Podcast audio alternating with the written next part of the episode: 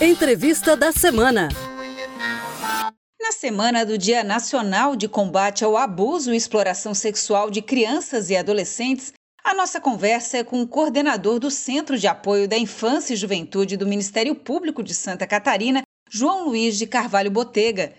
Com o isolamento social causado pela pandemia do novo coronavírus, milhares de crianças e adolescentes ficam expostos à violência dentro de suas próprias casas.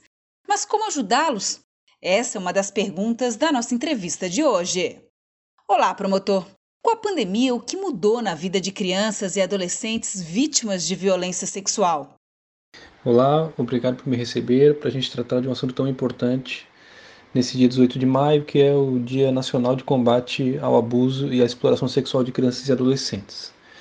Bom, a gente já sabe, né, historicamente, pelos dados que nós temos disponíveis, que a maioria dos casos de violência sexual já ocorriam mesmo antes da pandemia dentro de casa.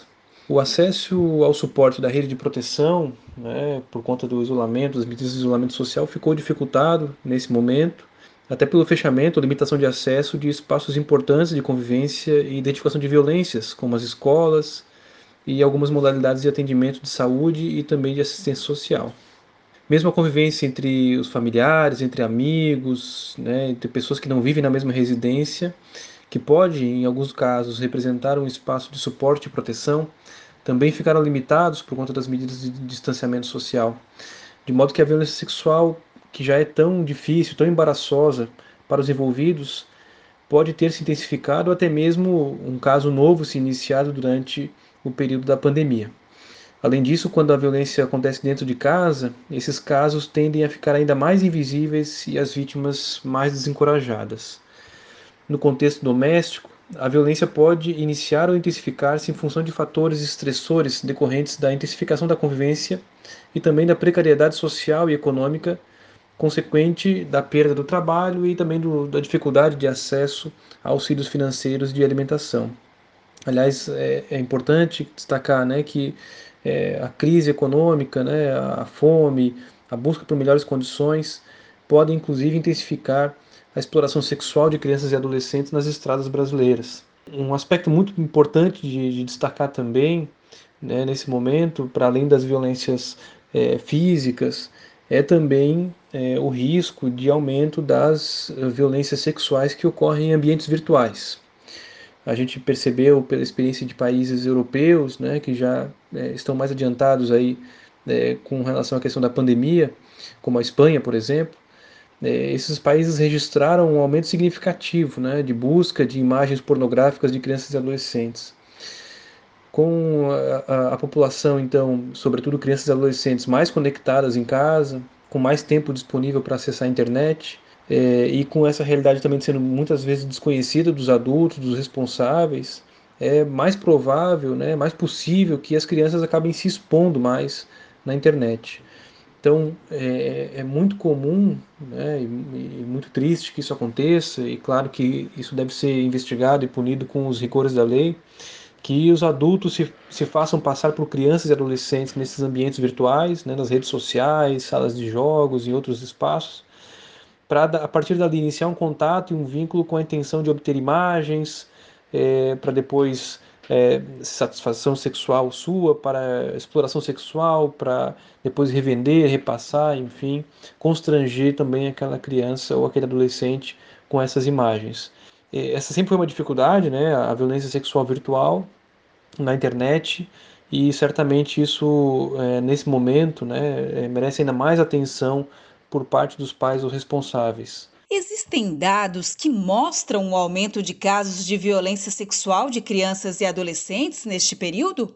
Bom, a, a violência sexual no Brasil sempre teve um histórico, né? nós sempre convivemos com esse histórico de subnotificação, de dificuldade de acessar, de identificar os casos, de a denúncia acontecer. Né? É, isso se dá tanto pelo, pelo contexto né, em que frequentemente, frequentemente acontecem os abusos sexuais, que são contextos domésticos, privados, né?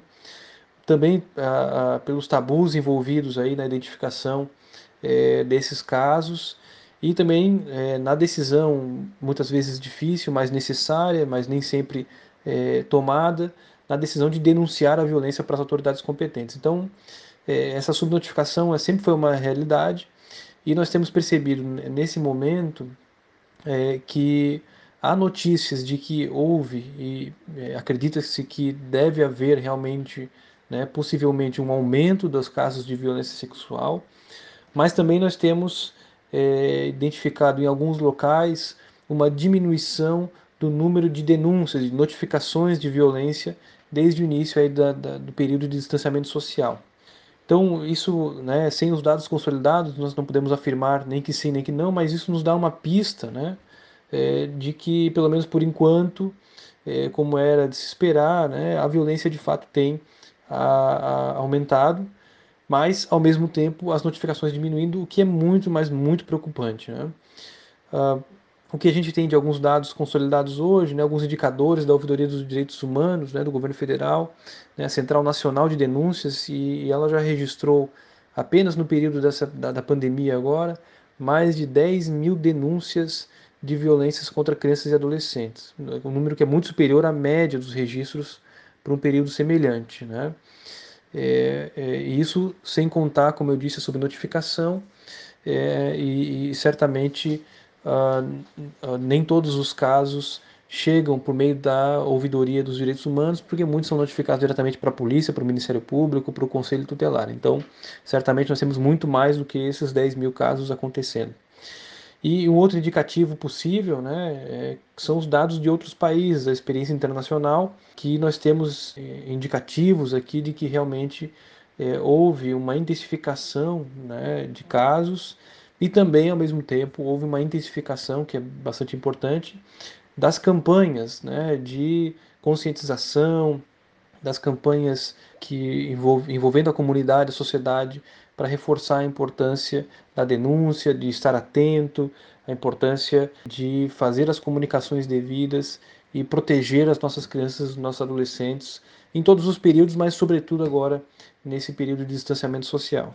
Antes, um dos grandes aliados na descoberta desse tipo de violência eram as escolas e os espaços sociais. Sem a circulação das crianças e adolescentes por estes meios, quais atores ganham ainda mais importância nessa luta?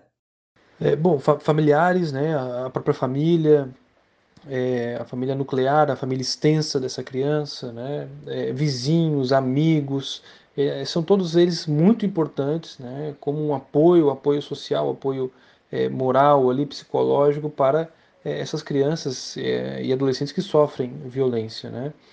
É, preciso informar a comunidade, né, para que ninguém permita, que a gente não pode mais tolerar que esse distanciamento físico que está imposto, né, por conta da questão da pandemia, que isso gere um isolamento total das crianças, né, o descuido com as pessoas próximas, né?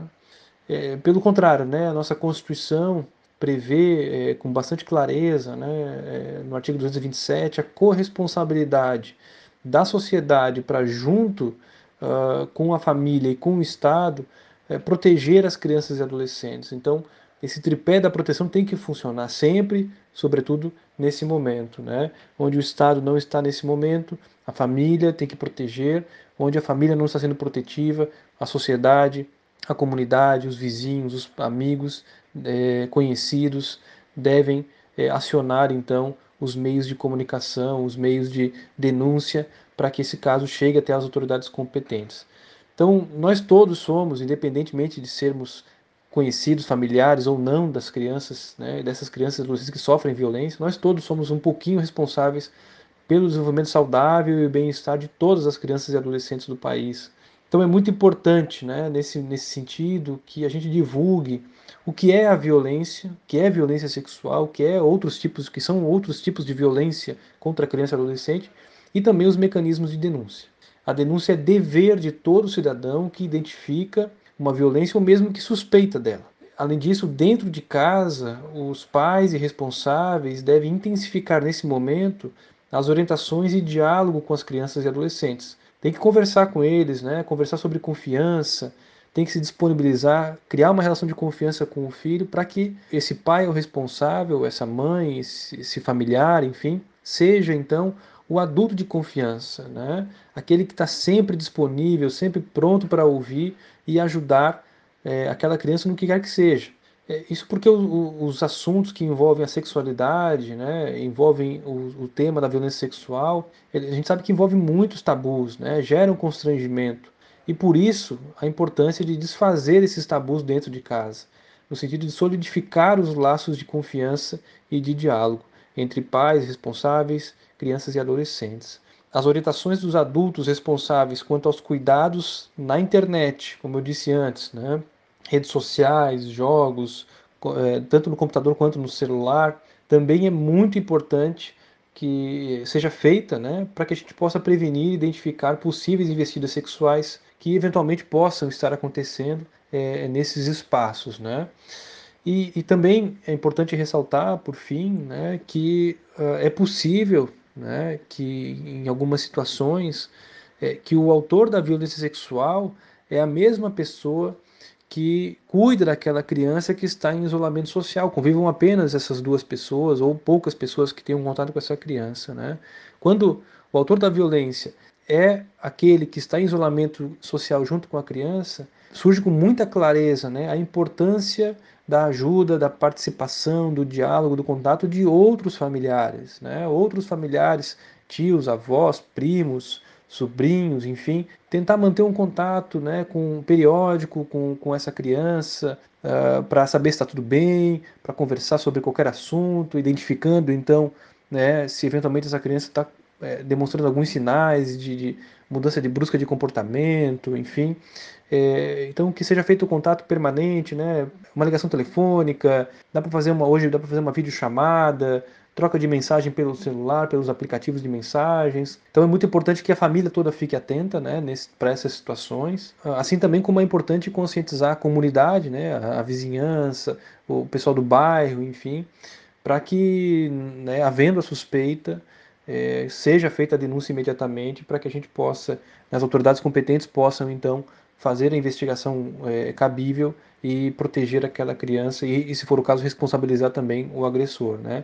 Além disso, o, o, o Estado, aqui considerando né, Estado, uh, município, governo, governos municipais, estadual e governo federal, toda a rede de proteção, né, é, tem que estar muito atento também, fazendo mapeamento dessa, dessas famílias né, que possam estar mais vulneráveis nesse momento, construindo então metodologias de abordagem e de acompanhamento desses casos.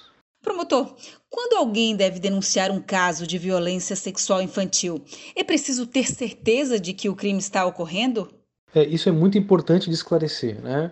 É, não é necessário, não é necessário que a, que a pessoa que denuncia tenha certeza, certeza absoluta de que está acontecendo a violência sexual ou qualquer outro tipo de violação de direitos daquela criança para fazer a denúncia. Né? O Estatuto, artigo 13 do Estatuto da Criança e Adolescente, desde 90, né? desde 1990, deixa muito claro, né? havendo suspeita, havendo a mera suspeita, já é possível, já é um dever cívico né? Do, do, do adulto, da pessoa que tomou conhecimento daquela situação, fazer a denúncia e por consequência, isso vai chegar então até os órgãos competentes que vão fazer as investigações é, necessárias para é, tanto proteger a criança como também para eventualmente responsabilizar é, o agressor, né? É importante deixar claro isso, né? Porque a mera suspeita já é suficiente. E mesmo que depois essa suspeita não se confirme, olha, não, não era verdade, era só um, um mal entendido aqui, não aconteceu isso de fato. Mas foi feita a investigação, né? Foi avaliado se realmente aconteceu ou não, né? Então, mesmo isso, que isso não se confirme depois, ninguém jamais vai ser responsabilizado, ninguém pode ser responsabilizado por ter denunciado um caso honestamente. Né? Se você suspeitava honestamente de que isso acontecia, você não vai incidir em nenhum tipo de é, denunciação caluniosa, algum tipo de é, é, crime, enfim. Pelo contrário, né? É, a lei deixa muito claro que você tendo uma suspeita é, verdadeira, uma suspeita honesta, que, havendo esses indícios, que seja feita a denúncia imediatamente para as autoridades competentes. E quem denuncia um caso de violência infanto-juvenil é identificado? A denúncia de qualquer violação de direitos da criança ou adolescente pode sempre ser feita de forma anônima, né? pelos canais é, de denúncias, vamos tratar disso depois, né? Disque 100, pela ouvidoria do Ministério Público, pelo próprio Conselho Tutelar, a denúncia sempre pode ser feita de maneira anônima. anônima. Mas é importante destacar também que muitas vezes, né, quando possível, né, a identificação do denunciante, quando a pessoa deseja se, se, se identificar, isso pode auxiliar, com certeza, né, na, na apuração dos fatos, né, porque isso to torna mais rápida, né, mais é, é, é, efetiva, mais eficaz a proteção daquela criança adolescente, o que é essencial para esses casos. Né? Mas, para além da identificação ou não dos casos, para quem denuncia né, a, a violência contra a criança e adolescente, eu gostaria de chamar a atenção para a importância da realização da denúncia em si. Né? Se você vai se identificar ou não, é uma questão que né, deve ser avaliada caso a caso, de acordo com, com as possibilidades de cada um. Mas eu queria chamar a atenção então para a importância de todos nós estarmos atentos aos sinais e, e fazermos as denúncias para os canais competentes. Eu digo isso porque eu lembro de uma frase, né, de uma frase conhecida do, do bispo sul-africano, também bastante conhecido, o Desmond Tutu. Ele disse que, uma certa vez, ele disse que se você é neutro em uma situação de injustiça, você escolhe o lado do opressor. Então, quando você toma conhecimento ou suspeita da existência de alguma violência contra a criança ou adolescente e escolhe, opta por não denunciar, escolhe por se omitir, né? você está se colocando, infelizmente, ao lado do agressor. Né? Você não está se colocando ao lado da criança que precisa de proteção, você está se colocando ao lado do agressor. Então é fundamental que a denúncia seja feita, né? porque é a partir dela, e isso acontece diariamente né, no Brasil todo, aqui em Santa Catarina não é diferente. Né, a denúncia é importante, é a porta de entrada para que a gente identifique esses casos que muitas vezes ficam escondidos dentro de casa, que são de difícil identificação, ainda mais nesse período agora de isolamento social, porque é a partir dessa sua denúncia que a gente pode identificar o caso e a gente consegue então proteger essa criança, proteger essa vítima, garantir os direitos que foram violados dessa criança daquele ou daquele adolescente e com isso construir uma infância mais segura, uma infância mais saudável, um país melhor, né? com pessoas é, é, que se respeitam, com pessoas que não sofreram todos esses traumas na sua infância. Então, que a gente possa então construir uma sociedade mais livre, mais justa, mais solidária. É fundamental que nós tenhamos uma infância livre, uma infância protegida. Então, a denúncia é um aspecto fundamental, importantíssimo nesse é, momento, nesse, nesse contexto de uh, proteção das crianças e dos adolescentes. Promotor, e como é que está o trabalho da rede de apoio no sentido de proteger estas vítimas? Como estão se articulando nesse período de pandemia o Ministério Público, o Conselho Tutelar, profissionais da saúde, educação, assistentes sociais e a polícia? É, de fato, a, a gente tem que é, está tendo que reinventar também a nossa atuação enquanto rede de proteção, articulação de rede, para adaptá-la a esse contexto de distanciamento social e de, né, de isolamento. O que a gente tem feito né, é, é incentivado, então, que essa articulação da rede de proteção, para que essa rede funcione a contento, né, que aconteça a troca permanente de informações, né, que ela não seja interrompida, é, nós temos então incentivado, né, junto com vários órgãos parceiros, que as redes locais construam estratégias conjuntas para identificar e combater as violências nesse período. Né?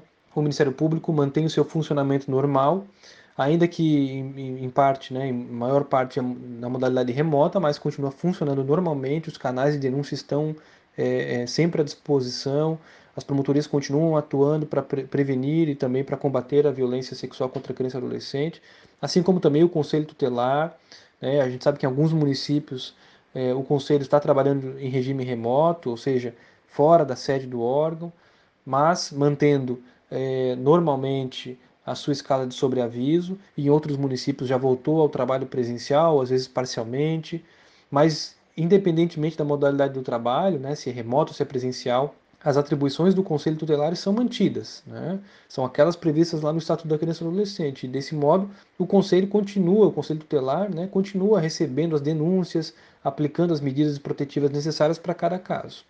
O tipo de contato né, dos profissionais da educação, aí já migrando um pouquinho para a área da educação, é, é, o tipo de contato desses, desses, desses profissionais, dos professores, né, com seus alunos, elas, elas variam bastante, né, de acordo com a escola, com o município e a possibilidade desses profissionais também.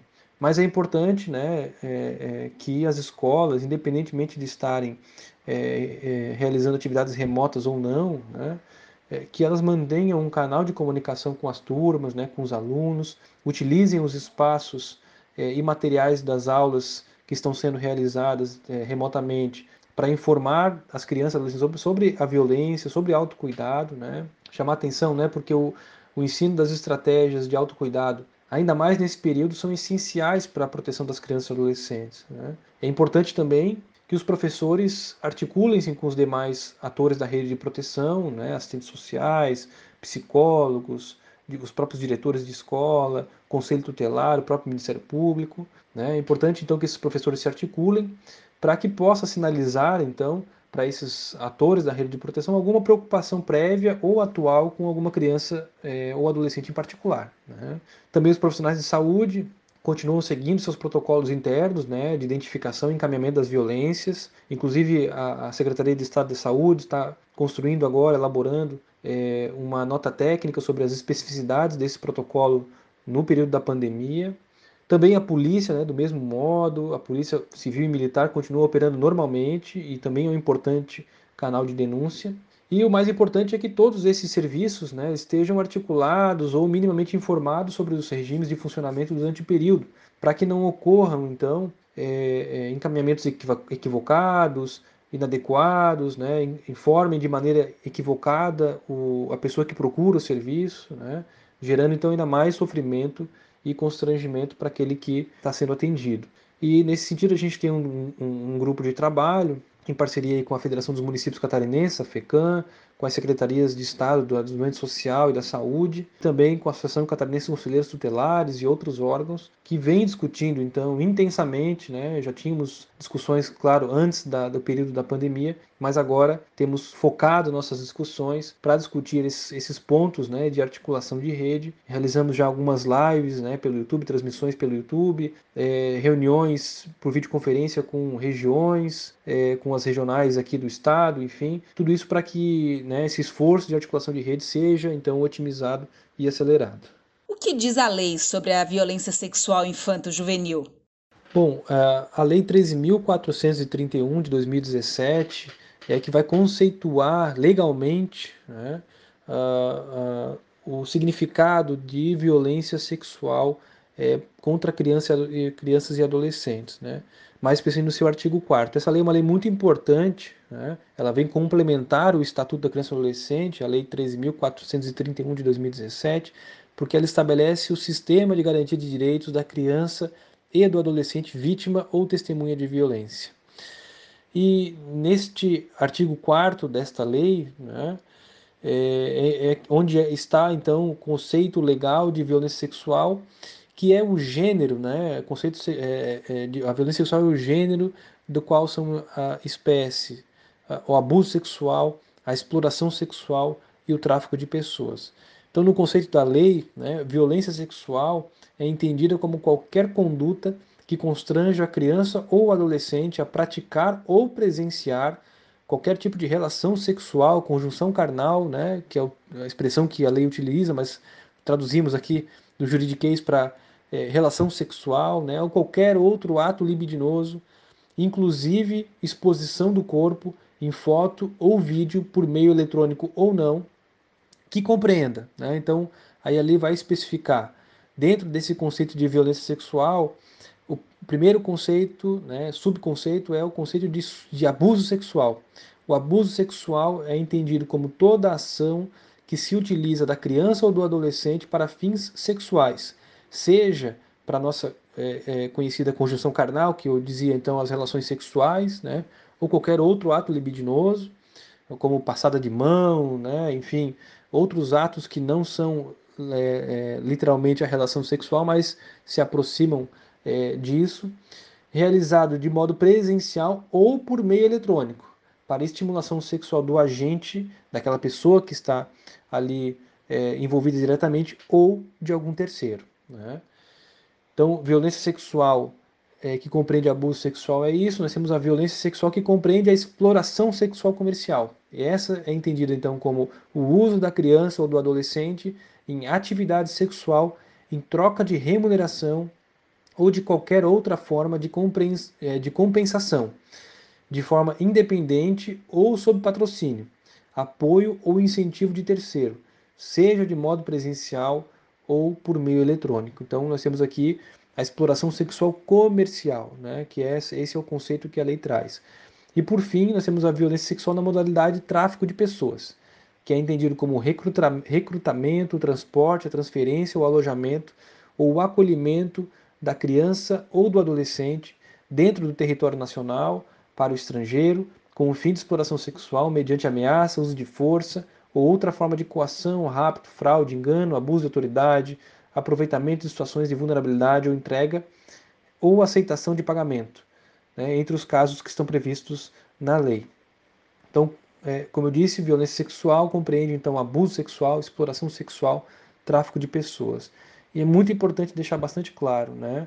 O artigo 217-A do Código Penal estabelece que é uh, crime de estupro de vulnerável qualquer tipo de contato sexual, de relação sexual ou outro ato libidinoso cometido é, contra uma criança menor ou adolescente menor de 14 anos. Independente, nós não podemos falar em consentimento nesse momento, né? Uma criança de apenas 12, 11 anos, um consentimento, mas é, mesmo que esta criança, entre aspas, consinta com esta relação sexual, mesmo que não haja uma violência física é, é, ou moral contra essa criança, esse tipo de contato sexual ele é punível é, com uma pena inclusive alta, a pena mínima é de oito anos de prisão. Então é muito importante que as pessoas conheçam a existência desse crime né? É, e, e, e, orientem né, as pessoas é, é, e denunciem né, quando é, tenham contato, tenham ciência de que há algum adulto é, tendo relações sexuais com uma criança ou um adolescente menor de 14 anos. Promotor, como agir na prevenção quando o assunto é violência sexual infanto-juvenil?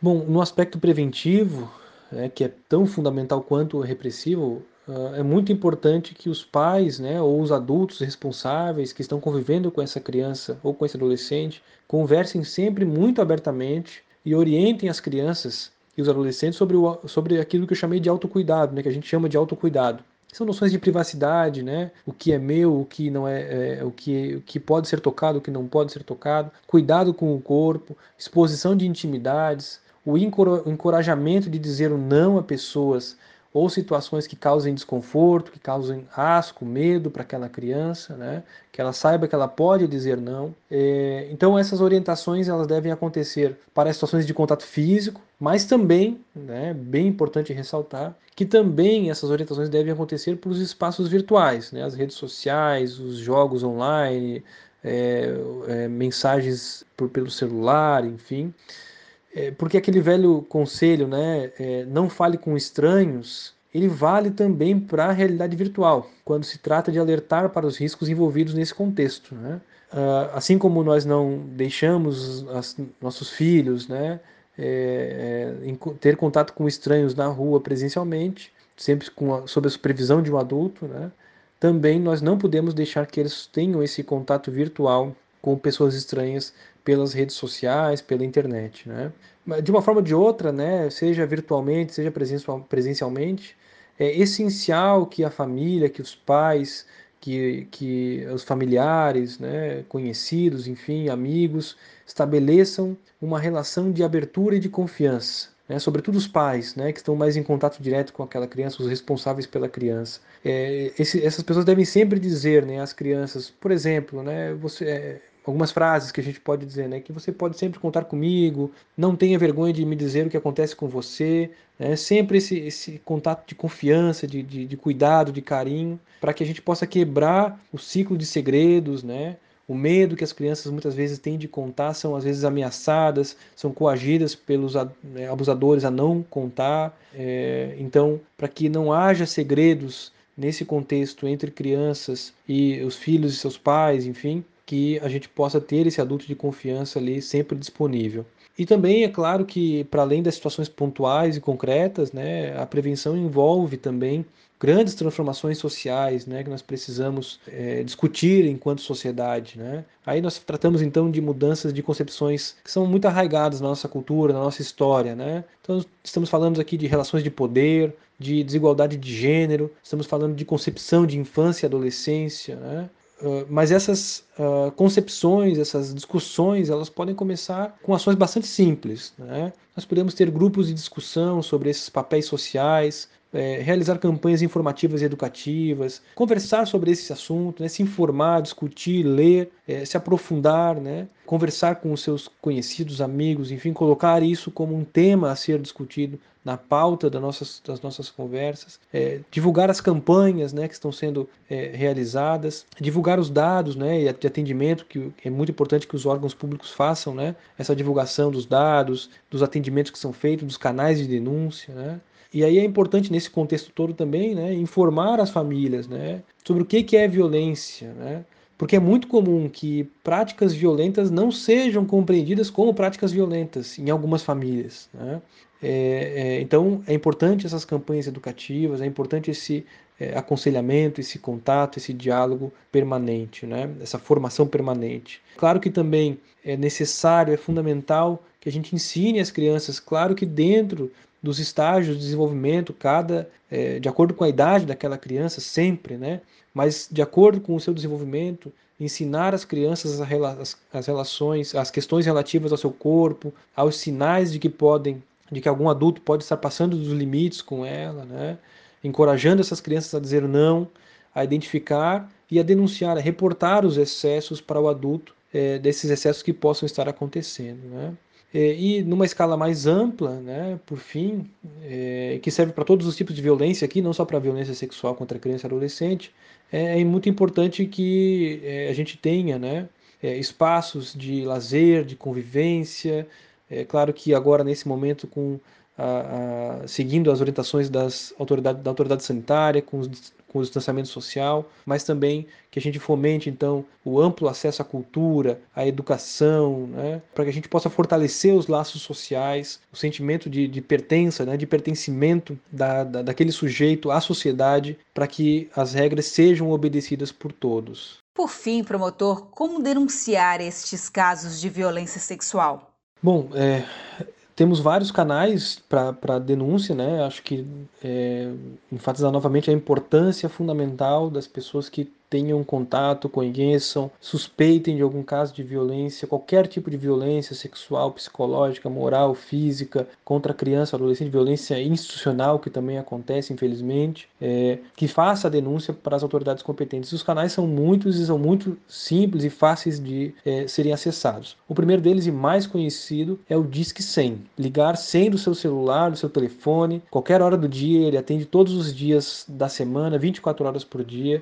Discar 100 garantia de denúncia anônima se for, né, se a pessoa não tiver desejo de se identificar. Basta ligar 100, vai ser atendido por uma central telefônica que vai repassar então é, registrar esse relato e repassar para o órgão competente é, no seu município. Agora, são canais telefônicos, nem sempre é possível acessar por meio de contato telefônico, nem sempre é possível falar sobre isso, às vezes a própria vítima não consegue falar sobre isso. Né? Também nós temos esses serviços disponíveis online pela internet, né? no site ouvidoria.mdh.gov.br, ouvidoria.mdh.gov.br, e esse mesmo site pode ser acessado por outros meios, né? pelos endereços disque 100 100 aí em número, né, 100, disque 100.mdh.gov.br ou também o lig 180.mdh.gov.br. E também, para facilitar ainda mais a nossa vida, né, foi lançado então um aplicativo Direitos Humanos Brasil, que você pode baixar né, no seu celular, está é, tá disponível nas lojas aí do, do, do, seu celular, gratuitamente também, obviamente. E nesse aplicativo Direitos Humanos Brasil é possível fazer a denúncia é, lá. Essa denúncia vai ser encaminhada de forma anônima também, se assim for o desejo da pessoa, por um órgão competente. Nós temos também, além desses canais né, disponíveis, o canal da Polícia Militar, que é quando a violência for né, uma situação muito mais flagrante, que a gente precise de um atendimento emergencial, que a polícia se desloque imediatamente para aquele local, é discar o 190, que é o número da polícia militar. Né? E Também temos os canais tradicionais, né, do próprio conselho tutelar, que aí cada uh, município tem o seu conselho tutelar e você pode acessar é, o contato desse conselho tutelar, o endereço, ou e-mail, ou telefone, é, pela internet, né, ou ir presencialmente até o conselho tutelar para fazer a denúncia. E também, por fim, os canais uh, do Ministério Público. Nós temos uh, no Ministério Público um canal de bastante fácil acesso, que é a nossa ouvidoria, que permite inclusive denúncias anônimas também. Uh, você pode acessar isso no site do Ministério Público de Santa Catarina, mpsc.mp.br, repetindo, mpsc.mp.br e você pode nesse site você vai encontrar lá o link para nossa ouvidoria para fazer a denúncia. E essa denúncia é encaminhada então para a promotoria de justiça responsável. Ou você pode contatar diretamente também a promotoria de justiça. Nós temos todos os e-mails, endereços, telefones das nossas promotorias de justiça, todas elas disponíveis no nosso site e você pode é, acessar por lá e fazer a denúncia. Todas as denúncias são encaminhadas, investigadas, analisadas pelos promotores de justiça, pelos conselheiros tutelares, se for o caso, pela polícia, enfim, pela rede de proteção como um todo. E é muito importante que a denúncia seja feita para que a gente possa proteger as nossas crianças e os nossos adolescentes. Obrigada pela entrevista. Eu conversei com o coordenador do Centro de Apoio da Infância e Juventude do Ministério Público de Santa Catarina, João Luiz de Carvalho Botega. Você ouviu Entrevista da Semana. Para saber mais sobre o assunto, acesse o site do Ministério Público de Santa Catarina, www.mpsc.mp.br.